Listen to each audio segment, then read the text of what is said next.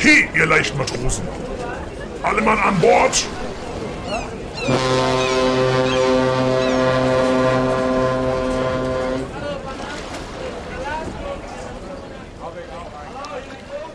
Thorsten, eine Sache ist mir die Tage aufgefallen. Wir sind ja ein maritimer Podcast, haben aber bisher nicht so wirklich maritimes Fachwissen mit drin. Ich denke, das brauchen wir ein bisschen. Äh, Was meinst du mit Fachwissen? Wie, sollst du das, Naja. wie soll das aussehen? Ich meine, ich bin Elektriker. Ich bin äh, BWLer, ähm, ähm, habe weder einen Segelschein noch einen Motorbootschein, aber ich meine, wir, wir haben ganz viel mit Kreuzfahrt zu tun und, und Seefahrt, zumindest thematisch. Und vielleicht tut uns eine Rubrik, ich habe mir mal so den Namen Seemannsgarn überlegt, ganz gut, in der wir einfach mal so ein paar maritime Begriffe erklären. Oh, das ist gut. Und das passt auch zu unserer heutigen Folge. Ja, genau. Das erste Mal auf Kreuzfahrt.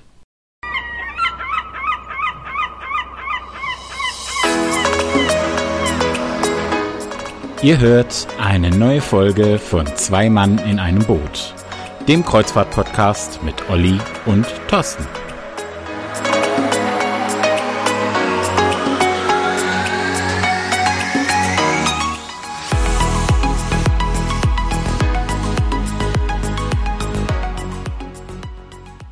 Ja, Olli, in, in welcher Sprache begrüßt du uns denn heute?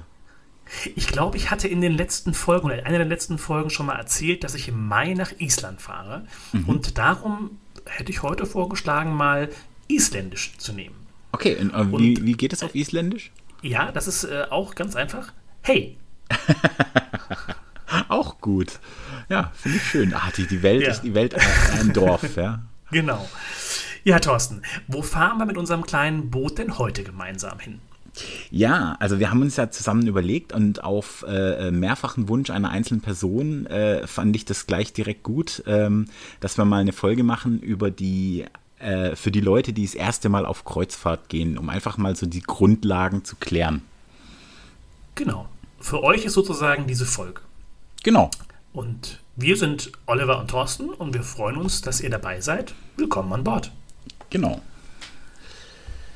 Ja, ähm, bevor wir in die Details eintauchen, Thorsten, Ja. vielleicht sollten wir mal ganz vorne anfangen und, und vielleicht wirklich mal versuchen zu erklären, was ist denn eigentlich eine Kreuzfahrt? Also als ich kleines Kind war, ich kannte das Traumschiff und dachte mir, ja, das ist Kreuzfahrt. Ja, bei mir war es das Love Boat. bei Sat. 1, Okay, ja? Loveboat habe ich auch gesehen, aber das war schon später. Das Traumschiff war deutlich früher bei mir. Ja.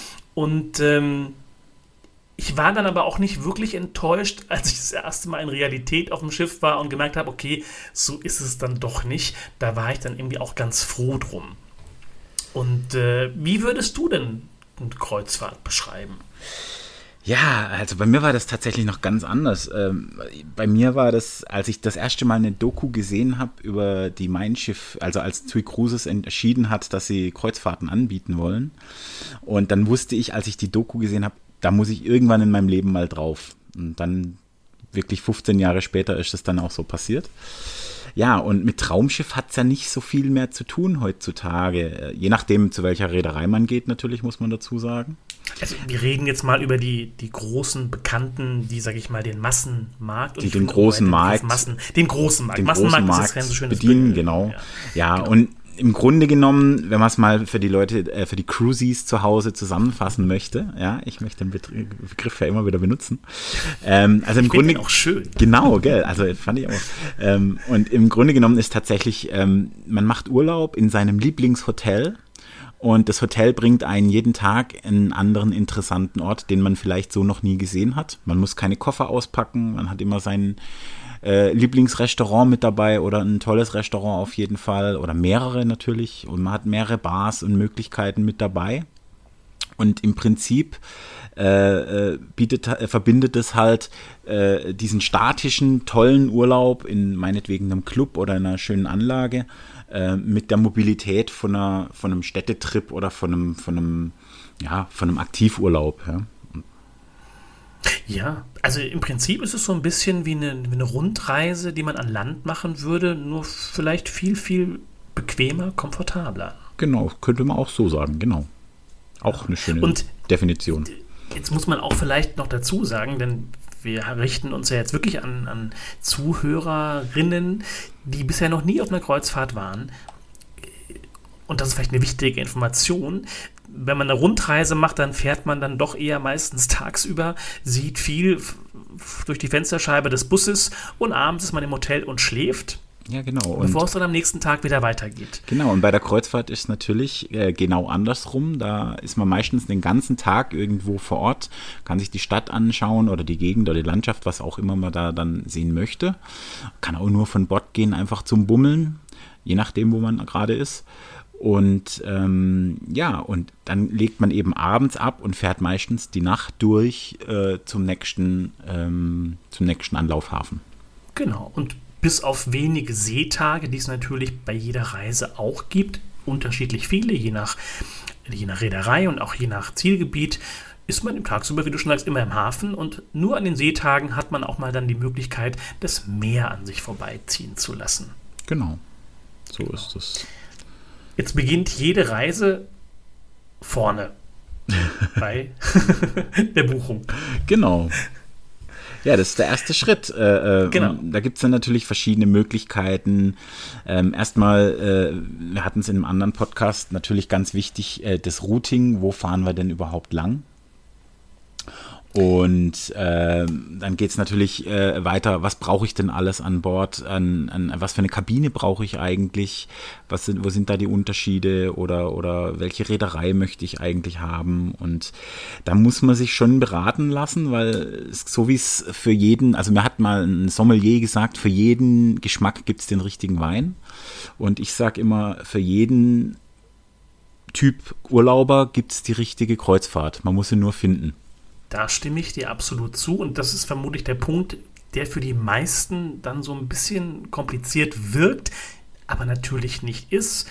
Aber du hast es gerade eben schon gesagt, bei jedem Urlaub und bei einem Landurlaub würde ich es ganz genauso machen, überlege ich mir ja erstmal, wo möchte ich eigentlich hinfahren? Und genau. das sollte wahrscheinlich auch wirklich die erste Überlegung sein, wenn ich eine Kreuzfahrt machen möchte, was möchte ich eigentlich sehen? Ja, genau, das ist wichtig. Genau. Gilt ja für jeden Urlaub, ja.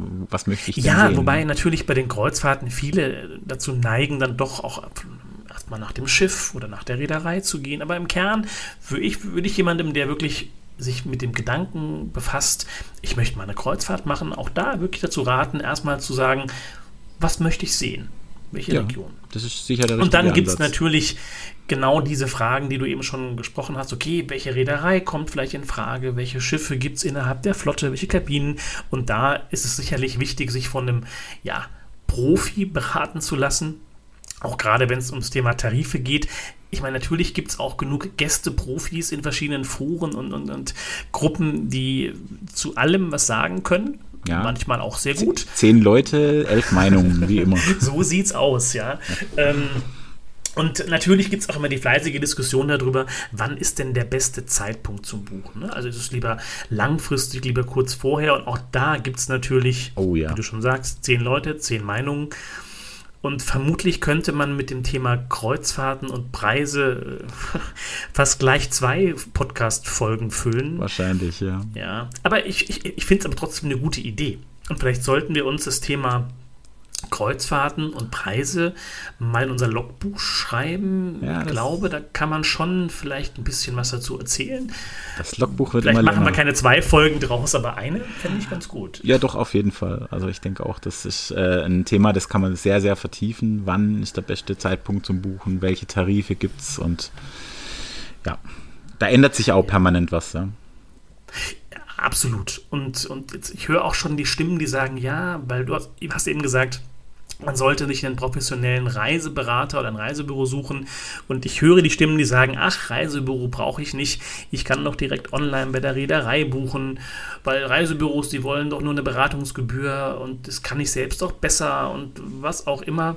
Aber für jemanden, der sich wirklich neu mit dem Thema befasst, ich glaube, da bleibt es wirklich ja, da muss ich als Reiseberater natürlich direkt eingrätschen. Ja? Also äh, es ist mal so, ähm, gerade AIDA legt auch extrem Wert darauf, dass die Preise bei jedem, egal ob jetzt bei Ihnen direkt online gebucht oder im Büro, das sind die gleichen Preise.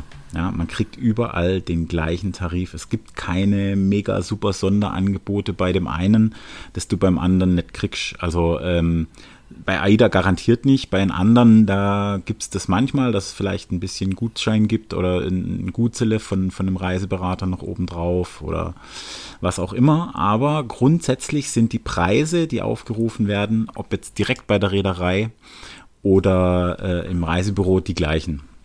Ähm, genau, das ist, glaube ich, wichtig. Ich habe keinen Vorteil davon, üblicherweise, wenn ich online direkt buche. Genau, da hat da man eher nur Nachteile, eher, eher, eher nur genau. Nachteile, weil A, man kriegt keine Beratung, ähm, die sollte man sich nämlich auch gönnen, gerade wenn man zum ersten Mal oder die ersten Male unterwegs ist, weil ein guter Reiseberater weiß zum Beispiel auch, welche Kabinen sind denn gut, welche sind denn äh, äh, für die Bedürfnisse, die man selber hat, die richtigen. Der weiß, ähm, wie das mit den Getränkepaketen aus funktioniert und kann das auch direkt erklären. Der kann vielleicht auch, was die Destination angeht, ein bisschen was erklären. Und das Vorteil, wenn man dann dort beim Reiseberater bucht, wenn man mal Probleme hat, ein guter Reiseberater hilft einem dann auch weiter und lässt in einen nicht im Stich. Und man hängt natürlich nicht, wie wenn man jetzt online selber bucht, äh, irgendwo in einer, in einer Hotline.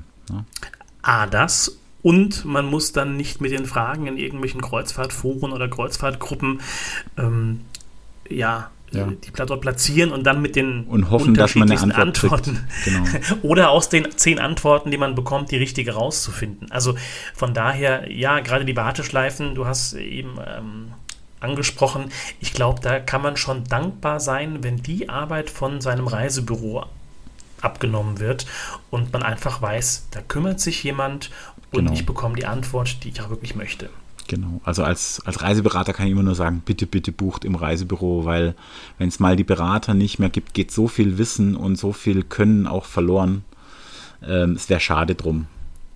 Und ich glaube, davon abgesehen gibt es auch genug Reisebüros, die sich wundervoll um ihre Gäste kümmern und vielleicht auch schon vor oder nach der Reise oder während der Reise mit irgendwelchen Kleinigkeiten überraschen und eben nicht nur diejenigen sind, die die Buchung ins Buchungssystem eintippen, genau. sondern eben noch einen ganz besonderen Service anbieten und vielleicht sogar manchmal noch eine günstige Möglichkeit finden, indem man vielleicht wirklich einen Tarif anbieten kann. Und ich meine jetzt einen regulären Tarif der Reederei, den man selbst aber vielleicht gar nicht finden würde. Also ich denke jetzt zum Beispiel ja. gerade bei AIDA, da kenne ich mich natürlich aus, an Seetours. Hat kaum jemand auf dem Schirm, dass ich bei Seetours natürlich auch die AIDA-Reisen direkt bei AIDA buchen ja. kann und trotzdem teilweise zu einem günstigeren Tarif als auf der AIDA-Seite direkt. Genau, das stimmt. Genau. Aber jetzt sind wir ein bisschen vom Thema abgekommen. Wir wollten uns ja nicht über die Qualität von Reisebüros unterhalten, da könnte man sicherlich auch wieder eine ganze Folge äh, füllen, sondern es ging ja darum, okay, wir haben die Buchung im Idealfall über ein Reisebüro gemacht, beziehungsweise haben uns als ausgesucht und wir haben das Reiseziel festgelegt, wo es hingehen soll. So. Und ähm, da fällt mir ein, auch hier könnten wir vielleicht beim Thema Reederei, was für eine Kabine. Nein, wir könnten aus so viel eine eigene Folge machen und wahrscheinlich werden wir auch noch so viele Folgen äh, zu genau. dem Thema machen. Nein, also ich glaube, man kann generell sagen, wenn es darum geht, welche Reederei soll es denn jetzt sein? Du hast es vorhin schon angedeutet, jede Reederei hat natürlich ihren speziellen Markenkern und macht irgendwas besonders gut und hebt sich mit irgendwas vom Wettbewerb ab. Ja. Und da hängt es, wie du schon gesagt hast, natürlich von den individuellen Bedürfnissen ab. Und für jeden Gast gibt es auch das passende Schiff und die passende Reederei. Genau. Gerade und wenn man sich unsicher ist am Anfang als Anfänger, ähm, äh, ist es wirklich sinnvoll, sich da auch die nötigen Inputs zu holen. Genau.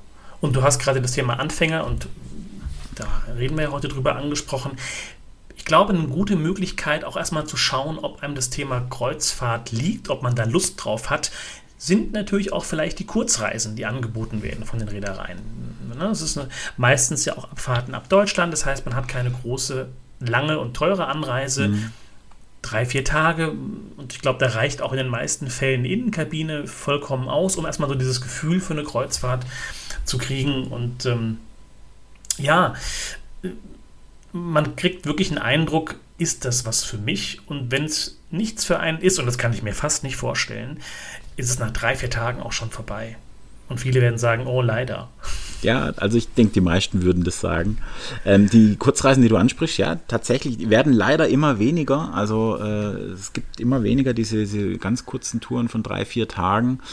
Ähm, Habe ich nämlich dieses Jahr auch schon eine gemacht, äh, äh, von ähm, Warnemünde über Kopenhagen, Oslo nach Kiel. War eigentlich ganz nett. Ähm, auch eine schöne Art, mal was äh, zu verschenken zum Beispiel oder tatsächlich zum ja. Testen ist es, bietet sich das absolut an, so eine kurze Städtetrip-Reise zu machen. Und ähm, ja. Ist von den Kosten definitiv überschaubar und gerade ja. wenn man eben eine Innenkabine wählt, wobei natürlich jetzt sind wir, wir haben es vorhin mit dem Landurlaub verglichen. Das ist natürlich was, jedes Hotelzimmer hat ein Fenster, und auch wenn die Aussicht jetzt nicht immer so traumhaft ist, aber ich habe ein Fenster und kann rausgucken. Du, da fällt mir, da, da, fällt mir was ein, wenn ich dich jetzt kurz unterbrechen darf. Ja. Innenkabine.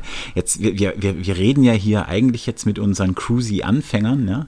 Ähm, sollte man vielleicht kurz erklären. In, es, gibt, es gibt meistens so drei große Kabinenkategorien. Genau. Ja? Äh, ich ich, ich könnte es mal kurz zusammenfassen, wenn du ah, magst. Sehr gerne. Äh, also die Innenkabine ist so das günstigste, was man haben kann. Ähm, die hat eben, wie der Oliver gerade gesagt hat, keine Fenster, liegt im inneren Bereich vom Schiff, meistens auch eher unten. Hab, das hat manchmal auch Vorteile, weil unten wackelt es nicht so sehr, wenn mal schwerer Seegang ist. Ähm, das weiß man ja am Anfang vielleicht genau. so Von der genau. Größe sind sie in der Regel, also äh, zumindest jetzt, ich kann es für TUI Cruises sagen und für MSC, die sind relativ ähnlich zu den normalen Kabinen. Kabinen sind alle ähnlich groß, wenn man jetzt die Suiten mal rausnimmt. Ähm, ja, genau. Äh, dann gibt es noch die Außenkabinen, die haben Fenster, die man nicht öffnen kann. Äh, oder Bullaugen, die dann meistens irgendwo auf der Wasserlinie ja, oder etwas höher liegen, genau. Ähm, die sind dann schon die, die, die mittlere Kategorie. Früher war das so der Standard, wenn man so die älteren Schiffe anguckt oder mal zu Phoenix-Reisen oder sowas geht, diese, diese kleineren Schiffe. Die haben ganz wenig Balkonkabinen und eigentlich nur diese Außenkabinen, die sie anbieten. Äh, sind von der Ausstattung im Prinzip auch alle gleich, nur dass man eben rausgucken kann, ein bisschen Wellen zusehen. Und dann ist eben die, die, die am meisten nachgefragte und die am meisten gewünschte Kategorie sind dann eben die Balkonkabinen. Da ist dann je nach Schiff einfach ein kleiner oder größerer Balkon, meistens zumindest so groß, dass man einen Stuhl hinstellen kann, einen kleinen Tisch hinstellen kann und dann kann man eben rausgehen und äh, den Blick aufs Meer schweifen lassen. Das ist so die Kategorie, die die meisten haben wollen. Auf den großen MSC-Schiffen gibt es ja jetzt auch schon äh, äh, Innenkabine mit Balkon. das ist das ganz Neue. Ja. Äh, ist dann der große Fernseher an der Wand, der das, den Blick nach außen darstellt? Nein, das, war das nicht Norwegian, die die hatten mit ich den glaube, Fernsehern, ja. die Innenkabine? Oder Royal Caribbean, ich bin mir nicht ganz genau, sicher. Genau, genau. Eine von den Amerikanern hatte hier die, die großen Fernsehmonitore, die dann so vorspiegeln, man hätte einen Blick nach draußen. Nee, ich meinte jetzt hier auf der, auf der World Europa oder sowas, die haben doch diese, diese hinten diese zweigeteilte äh, Galerie oder diesen, diesen großen Außenbereich, äh, der, wo man dann im Balkon quasi ah, nach innen ja. in diese Galerie schauen jetzt. kann. Ne?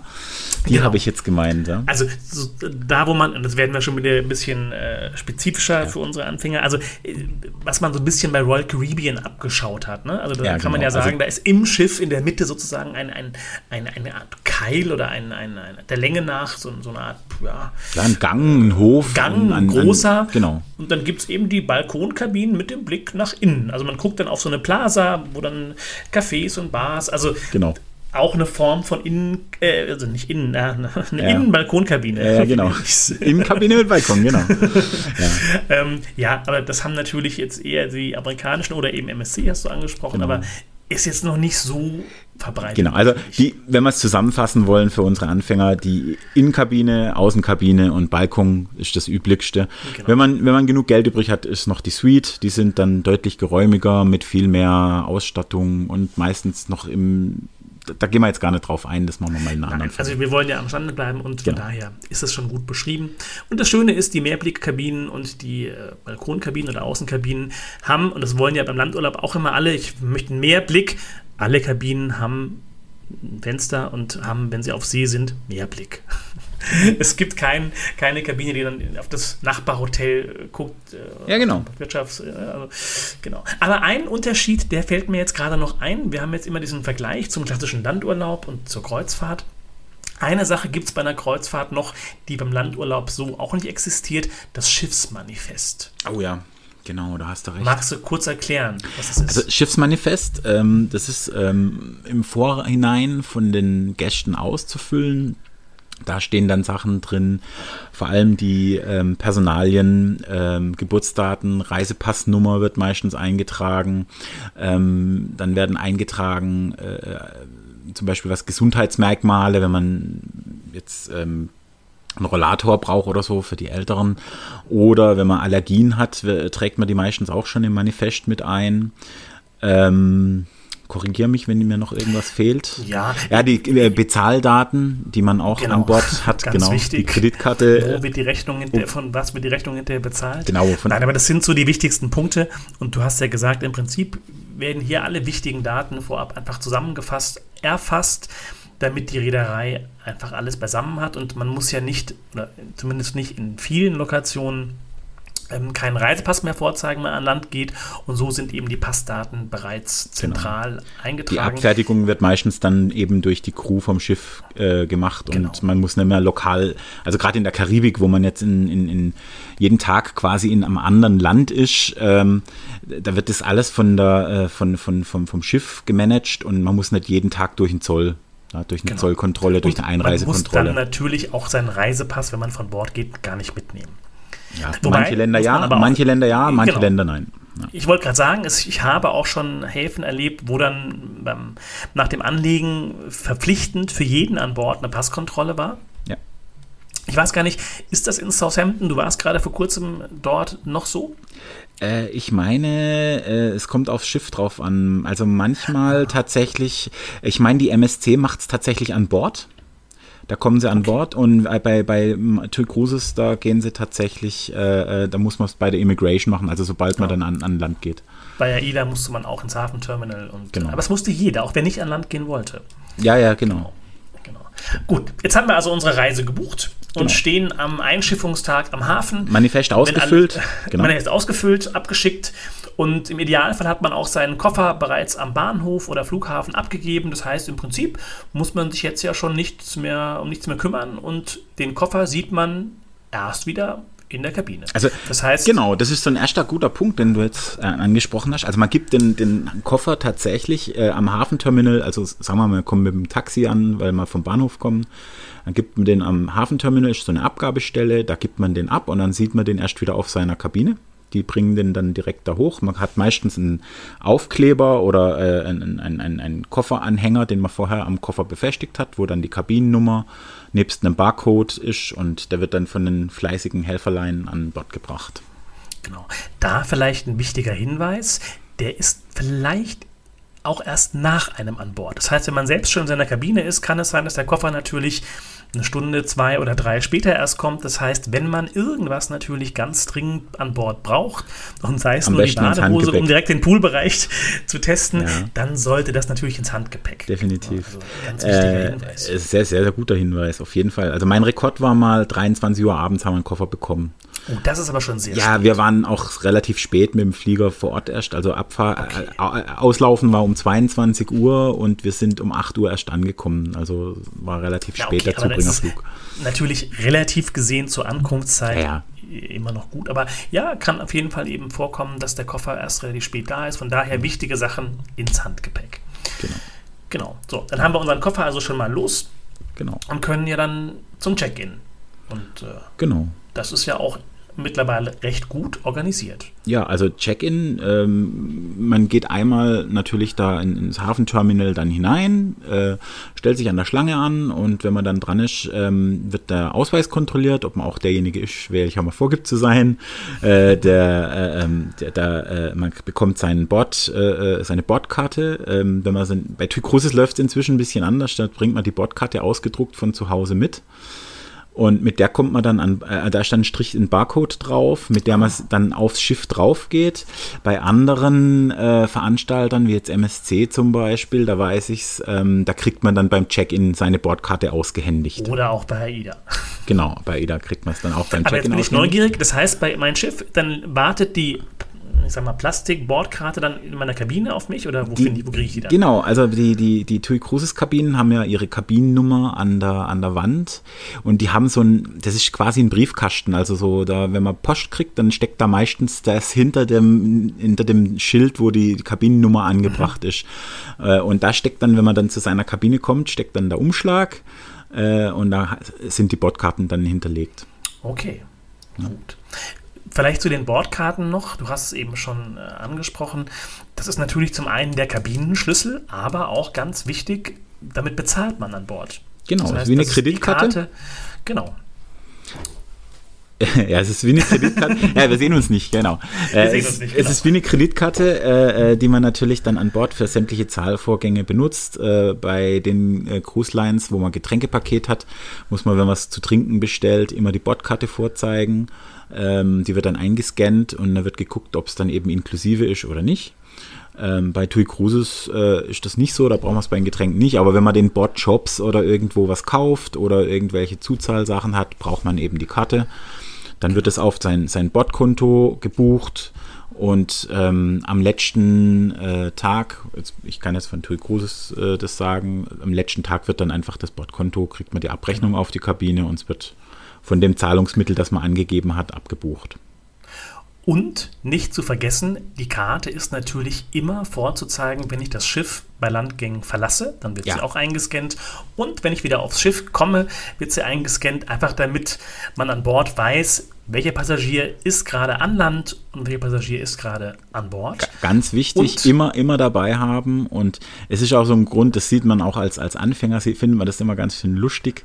Äh, fast jeder hat so ein Lanyard, also so ein, so ein Schlüsselband um, um den Hals, wo dann die Bordkarte dran baumelt. Also das sieht man auch an Land, wenn man dann irgendwo unterwegs ist. Ah, da ist wieder jemand von einem Schiff. Die haben alle ihre, ihre, ihre Bändel da und, und tragen, ihre, tragen ihre Bordkarten stolz vor sich her. Genau.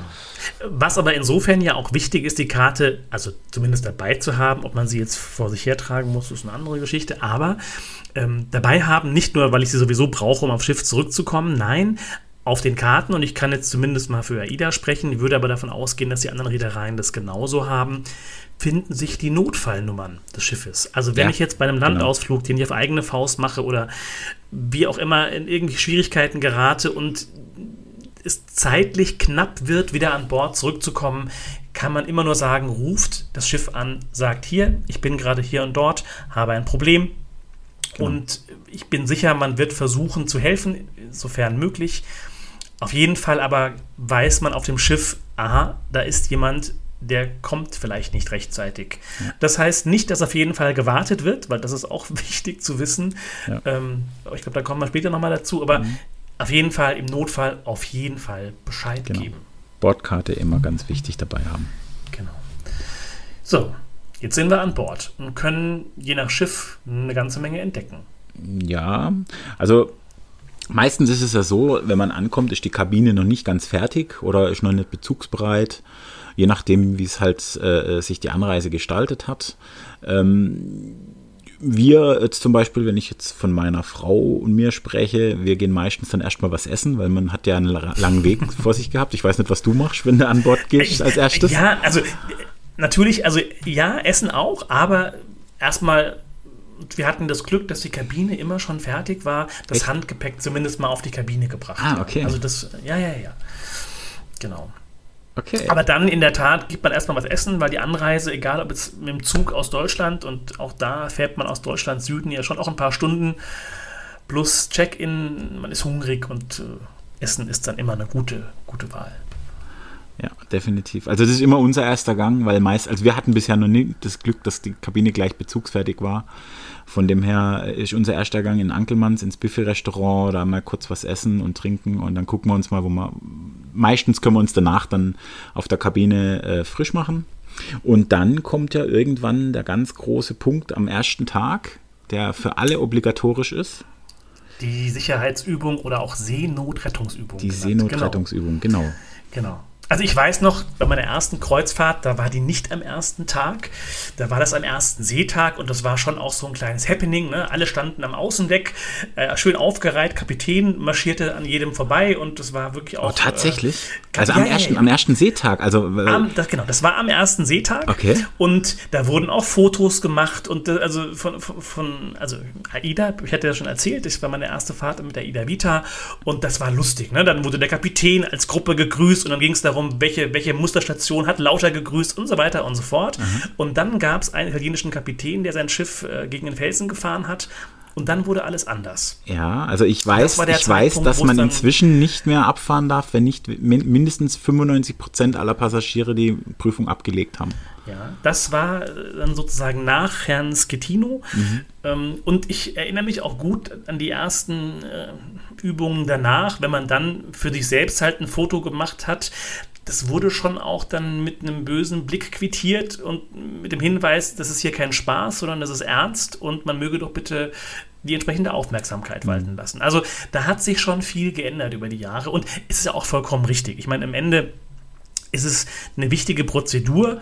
Und da sind wir wieder beim Unterschied zum Landausflug im Hotel. Ja, auch da sollte man, glaube ich, als Urlauber sich immer damit befassen, wo sind die nächsten Fluchtwege, weil Ja. auch in einem Hotel kann es mal brennen oder es kann irgendwas passieren.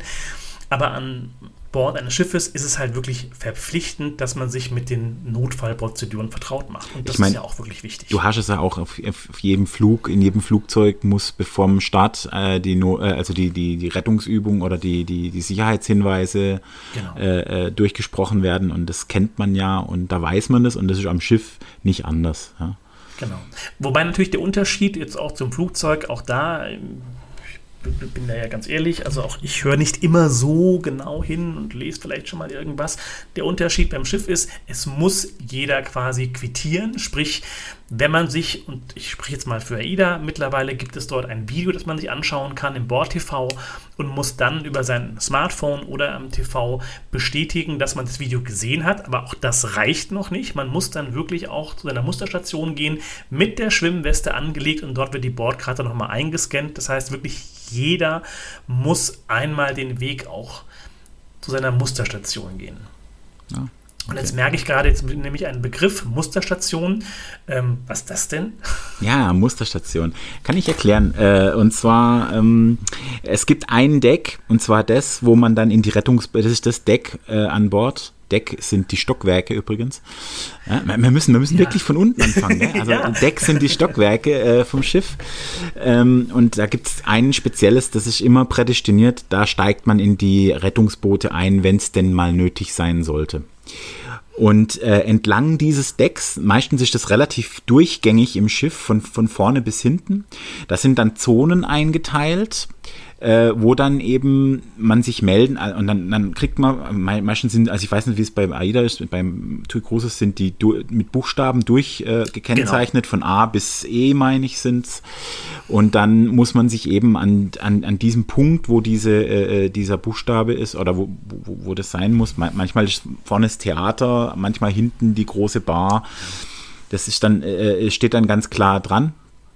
Und ähm, da muss man sich melden. Da wird man registriert, dass man sich gemeldet hat und dann steigt man dort ins Rettungsboot ein, an Genau. der Stelle. Wahrscheinlich würde der Begriff Sammelpunkt, Sammelpunkt. Begriff Musterstation am besten Genau, beschreiben. Sammelpunkt kennt man aus dem genau. betrieblichen Alltag und so. Äh, Genau, so heißt es bei uns im Bürogebäude. Genau. Da ist der Sammelplatz oder Sammelpunkt. Und ähm, genau. Und dann, jeder geht ja zu einem unterschiedlichen Zeitpunkt zu seiner Musterstation, gibt es aber trotzdem nochmal und Thorsten, du kannst sagen, ob es bei manchen Schiff ähnlich ist. Ich kann jetzt wieder mal nur für AIDA sprechen. Trotzdem noch den sogenannten Generalalarm. Generalalarm zur Übung, um genau zu sein. Das ist dann, wenn wirklich alle an ihrer Musterstation waren, gibt es ein Signal. Das Ja. sind sieben kurze und ein langer Ton und das wäre dann auch im Notfall das Signal, sich wirklich mit seiner Schwimmweste zur Musterstation zu begeben. Genau, und das ist, glaube ich, auch damit man auch überall nicht gleich. vergisst, wo die ist, genau, steht auf der Schwimmweste natürlich ganz groß die Musterstation auch drauf. Ah ja, ah ja gut, ähm, das ist, also das, das mit dem Signal, das ist tatsächlich überall gleich. Vorm Auslaufen gibt es einmal für alle dieses äh, äh, Notsignal zu hören als Übung. Ähm, der Ablauf der Übung, also der, der, der, der Rettungsübung ist allerdings komplett anders von Reederei zu Reederei unterschiedlich gehandelt. Wenn man jetzt die äh, TUI Cruises nimmt, ähm, die haben ihre äh, Rettungswesten äh, nämlich gar nicht auf der Kabine, wie das AIDA so zu pflegen hat. Da findet man die im Schrank. Bei TUI Cruises sind die in den kriegt man die Rettungsweste erst an der Musterstation ausgehändigt. Oh, okay, das da gibt es das gar nicht. Neu. Genau, und Tui Cruises hat jetzt zum Beispiel auch nicht äh, diesen Film, den jetzt AIDA zum Beispiel zeigt. Mhm. Ähm, da geht man einfach direkt mit seiner Bordkarte zur Musterstation, lässt sich scannen und dann kriegt man fünf Minuten inzwischen. Also Corona hat da extrem viel bewegt. Das war vorher anders. Äh, aber seit Corona ist es so, da sind dann, wenn man hinkommt, wartet man kurz, bis es losgeht, bis genug Leute sich versammelt haben. Äh, dann kriegt man fünf Minuten eine Einweisung, wie die Rettungsweste anzulegen ist, äh, äh, wo man hinzuhören hat und was halt alles so wichtig ist in dem Moment. Geht ganz schnell und danach ist man erlöst. Man kann dann direkt okay. hingehen, wo man hin will. Ähm, hat er seine Karte gescannt und damit auch äh, bestätigt, dass man das äh, teilgenommen hat. Und seit Corona haben sie es Gott sei Dank genauso beibehalten, weil das ist mega. Na, das haben sie echt gut gelöst, was das angeht. Ja. Wobei das Verfahren, wie du es eben beschrieben hast, war bei AIDA während Corona und kurz danach auch so. Man hat sich also quasi eingefunden und wenn eine kleine Gruppe beisammen war, wurde der Sicherheitsfilm vor Ort an der Musterstation gezeigt. Mhm. Und das hat man dann eben über die Zeit umgestellt, dass man es in der Kabine anschaut. Aber am Ende ist es natürlich äh, das Gleiche. Also ähm, man bekommt eine Einweisung und, und äh, bei MSC muss man auch einen Film anschauen und dann muss man nach dem Film zur Musterstation und dort seine Karte scannen lassen. Ja. Aber weil du gerade den Unterschied zwischen Mein Schiff und AIDA erwähnt hast, dass ja bei AIDA die Schwimmwesten auf der Kabine sind und bei Mein Schiff kriegt man sie an der Musterstation. Mhm. Vielleicht hier auch nochmal für die dann vielleicht zukünftigen AIDA-Fahrer unter euch den Hinweis, wenn ihr es in einem echten Notfall Ne, wir reden jetzt nicht von der Übung, sondern von einem echten Notfall, der hoffentlich nie eintritt, aber man sollte es trotzdem wissen, es nicht mehr auf die Kabine schafft, weil ihr irgendwie ah. ganz weit weg davon seid. Trotzdem direkt zur Musterstation. Es gibt natürlich auch bei AIDA an jeder Musterstation noch so viel Reserveschwimmwesten, dass da keiner Sorge haben muss, ohne Schwimmweste von Bord zu gehen. Also ja. Im Zweifelsfall lieber direkt zur Musterstation und nicht erst den Weg zur Kabine suchen, denn äh, da ist dann die Sicherheit wirklich wichtig und von daher. Genau. Damit aber auch unsere erfahrenen Kreuzfahrer, die vielleicht hoffentlich noch nicht abgeschaltet haben an dem Punkt bei dieser Folge, noch was lernen können und vielleicht auch noch was mitnehmen, was sie bisher so nicht wussten und auch, ich muss gestehen, mir bis vor kurzem nicht so bekannt war. Ähm, es gibt ja immer so die Profis, die beobachten auf den Buchungsseiten der Reedereien so ein bisschen, wie der Preis sich entwickelt und, und äh, leiten daraus ab, wie ausgebucht oder wie leer das Schiff noch ist, um den für sich perfekten Zeitpunkt für die Buchung abzuwarten. Wir haben es oben ja schon mal erwähnt. Mhm. Haben dabei natürlich ihre Kabinenkategorie im Blick, die sie für sich ausgesucht haben und wundern dann sich vielleicht, wenn sie die Kabine auswählen und wenn sie dann die dritte oder vierte Person auf der Kabine eingeben wollen, merken, ups, das geht jetzt gar nicht mehr, ich kann gar nicht buchen und wundern sich, aber wieso die Kabine ist doch noch da, wieso kann ich denn nicht buchen? Mhm. Und äh, das wurde mir auch äh, erklärt. Ich hatte nämlich so einen Fall. Es muss natürlich für jeden Gast an Bord einen Platz in einem Rettungsboot geben. Ja. Das heißt, rein rechnerisch ist die maximale Belegung des Schiffes das, was in die Rettungsboote passt. Wenn wir jetzt aber jedes Bett an Bord zählen würden, dann sind das viel, viel mehr.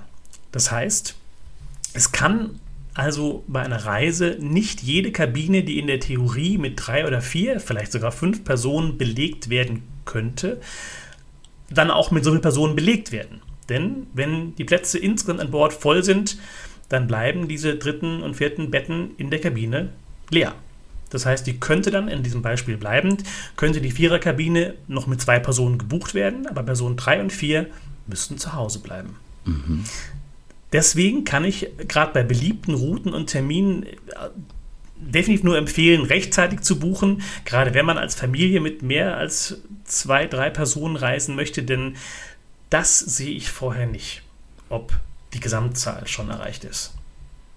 Ja, also ich wollte noch dazu sagen, ähm, die Belegung von Kabinen ist natürlich nicht nur von den Rettungsbooten abhängig.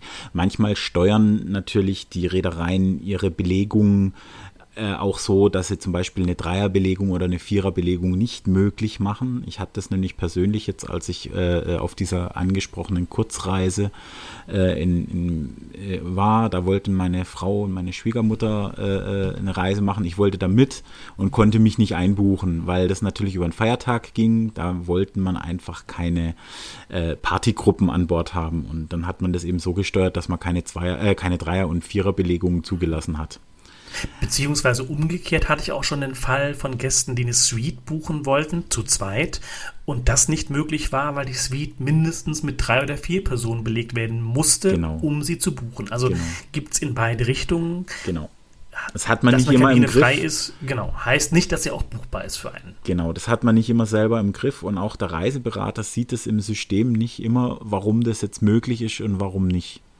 Aber, und da sind wir wieder bei dem Vorteil eines Reiseberaters, der kann dann auch mal seine Kontakte zur Reederei nutzen genau. und manchmal auch vielleicht noch erreichen, dass vielleicht eine Kabine freigegeben wird, die eigentlich so nicht buchbar gewesen wäre. Und da sind wir schon wieder beim Vorteil des Reiseberaters. Genau, ja, das ist auch gerade bei MSC zum Beispiel interessant, weil MSC gibt, äh, da das eine internationale Reederei ist, für den europäischen Markt, die äh, vergeben nämlich Kontingente. Äh, da hat zum Beispiel Spanien so und so viele Kabinen, da hat Deutschland so und so viele Kabinen und äh, kann sein, dass der deutsche Reiseberater die Kabine gar nicht angezeigt kriegt, die er mal vielleicht buchen möchte. Und wenn er dann aber beim Service äh, Center anruft, dann sagen die, ja, nee, dann verschieben wir die Kabine von, von dem einen Kontingent ins andere, dann kriegt man die. Ja, also genau. nehmt mit, wählt einen Reiseberater aus, der Ach, für euch was erreichen kann. Ein schöner Zirkelschluss. Aber jetzt sind wir schon wieder abgeschweift und kommen genau. auf die Qualität von Reiseberatern. Und ja, da ja. wollten wir ja eigentlich gar nicht hin.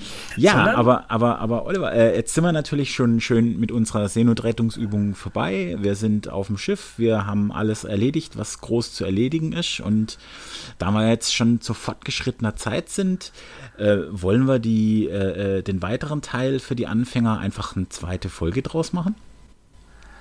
Das finde ich eine gute Idee. Ja. Ja. Dann machen wir Wobei, das doch einfach.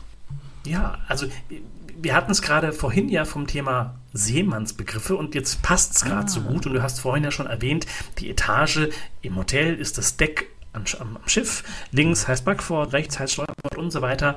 Genau. Ähm, ja, wichtig ist, das Zimmer ist die Kabine. Jeder, der Etage oder Zimmer sagt, outet sich direkt als Kreuzfahrt-Neuling. Ähm. Mea culpa, passiert mir aber heute ganz oft. Ich, ich bin im Hotel und sage, oh, ich muss auf die Kabine und ich bin auf dem, auf, auf dem Schiff und sage, oh, ich muss noch in mein Zimmer. Also, ich verdrehe es dauernd. Ja. Da musste ich so schmunzeln. Ähm, kleiner, kleiner, kleiner Nachklapp zu den Cruise Days in Köln. Ja. Da war eine Vertrieblerin, und ich sage jetzt nicht, welche Reederei und ich sage nicht, wer es war, ähm, die war vorher bei Neckermann. Und selbst sie hat in ihrem Vortrag immer wieder von Etagen und Zimmern gesprochen. Ja, ja. Und im Raum hat jeder so innerlich so. Mm. ja, absolut. Aber ich verdrehe es als selbst, von dem her alles gut. Gut. Seemannsgarn habe ja. ich vorhin und ich habe auch schon für heute was vorbereitet. Knallhart recherchiert und intensiv ähm, geguckt. Und was soll ich sagen? Also, wenn ich zu jedem Buchstaben so viele Begriffe finde wie für A, mit dem ich heute anfange, dann müssen wir unseren Podcast, ich habe es ausgerechnet, mindestens für die nächsten zwölf Jahre machen, bevor wir beim Thema beim Buchstaben Z angekommen sind. Na, wenn man also, in zwölf siehst, Jahren wir haben noch was vor uns. Oha, oha. Na gut, dann lass mal hören. Was hast also, du denn uns ähm, mitgebracht? A. Also wir beginnen jede Folge mit dem Wort Ahoi in verschiedenen Sprachen, wenn auch. Und dann dachte ich mir, okay, dann fangen wir doch mit dem Begriff Ahoi an. Was heißt denn Ahoi und wo kommt das her? Also, es ist überraschenderweise ein Begriff aus der deutschen Seemannssprache. Wer hätte das gedacht? Kommt aber vom englischen Ahoi, im Prinzip genauso geschrieben, nur mit dem Y als äh, am Ende. Mhm.